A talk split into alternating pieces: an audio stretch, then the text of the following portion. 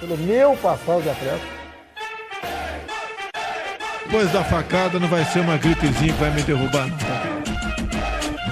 Caso fosse contaminado pelo vírus, não precisaria me preocupar.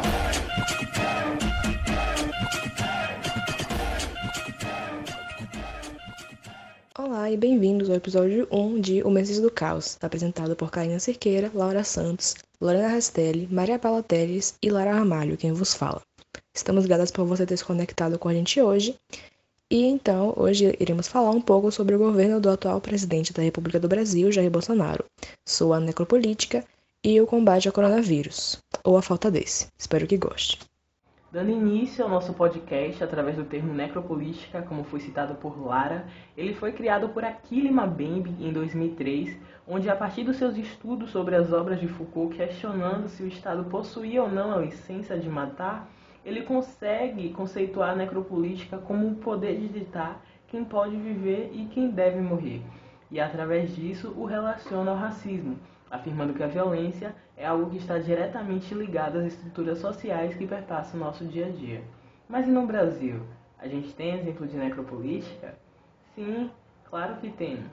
Podemos citar um exemplo antigo, como o da ditadura, e outro mais recente, como o do governo do presidente Jair Bolsonaro, que em sua conjuntura atual pandêmica, o presidente Jair Bolsonaro ele adotou drasticamente o conceito de necropolítica em suas medidas para a sociedade desta forma, ocasionando um descaso com a população brasileira, tornando descartável a vida dos seus cidadãos, seja por defender o negacionismo científico, desrespeitar as classes trabalhadoras e não ligar para a morte em massa, que reflete principalmente em uma maioria negra e carente de recursos financeiros, que é o que compõe o nosso Brasil.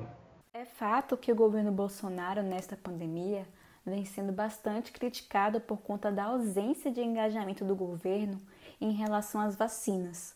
Inclusive, foram divulgadas recentemente a rejeição da presidência em relação a propostas de laboratórios internacionais, evidenciando a resistência do governo em reconhecer a importância da vacina neste momento pandêmico. E além disso, né, temos a difusão presidencial de uma campanha ao estímulo do uso de determinados medicamentos para o tratamento e prevenção da Covid-19, que é por meio da propagação de fake news e a falta de informações científicas a respeito da eficácia desses medicamentos.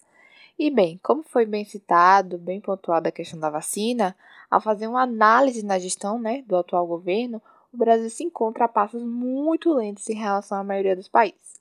Mas como causa desse fator que foi descoberto, no governo Bolsonaro ele realizou a recusa de doses, como a das fabricantes Pfizer e do Instituto Butantan, que totalizou cerca de 11 ofertas negadas e 100 respostas para um vírus que a gente sabe que no Brasil diariamente mata mais de 4 mil vidas.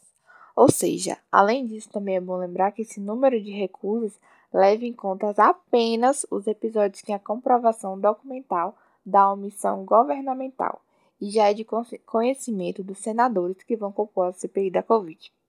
Só que o que a gente menos esperava é que até os poucos cidadãos vacinados no país carecem de aparecer para efetuar a segunda dose do imunizante, totalizando um milhão e meio de brasileiros, né?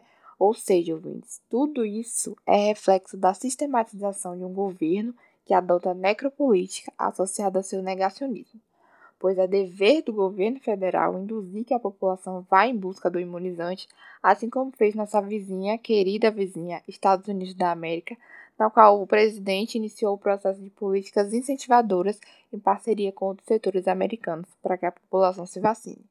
Inclusive, nesse governo, algo que teve um crescimento exponencial foram as fake news, que, de acordo com o site Aos Fatos, desde a entrada do Bolsonaro na presidência, ao dia 26 de maio de 2021, foram contabilizadas 3.043 declarações falsas ou distorcidas do presidente.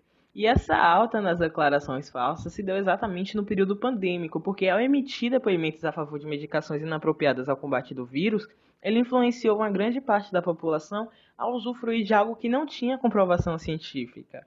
E é notório que o governo atual é baseado em mentiras a partir de sua atuação e contradição nos discursos prestados às emissoras, além de existir uma página que diariamente atualiza as fake news contadas por Bolsonaro e quem quiser acessar essa página, que é muito boa, o site ou a página, como vocês preferirem chamar, é o mesmo dito anteriormente e se chama osfatos.org. Além da vacinação, como Maria disse, ainda há o caso da promoção da cloroquina. A cloroquina, ou hidroxicloroquina, é uma medicação usada para malária, doenças reumáticas, por exemplo, lúpus e artrites, e também usada para condições dermatológicas. O presidente Jair Bolsonaro, desde o início da pandemia em 2020, tem promovido o remédio incessantemente, tendo defendido o uso amplo dele para a população em 23 discursos oficiais, argumentando que ajudaria no combate ao coronavírus pelo seu baixo custo. Mas no caso da Covid, a cloroquina possui comprovação científica de ineficácia contra a doença, a partir de estudos divulgados pela Organização Mundial da Saúde.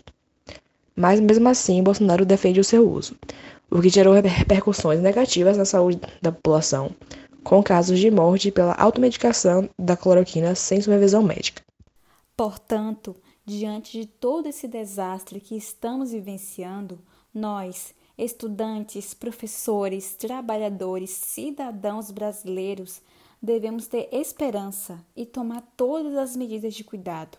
E o mais importante de tudo, ter pensamento crítico acerca de toda essa enxurrada de informações que são bombardeadas sobre nós todo santo dia.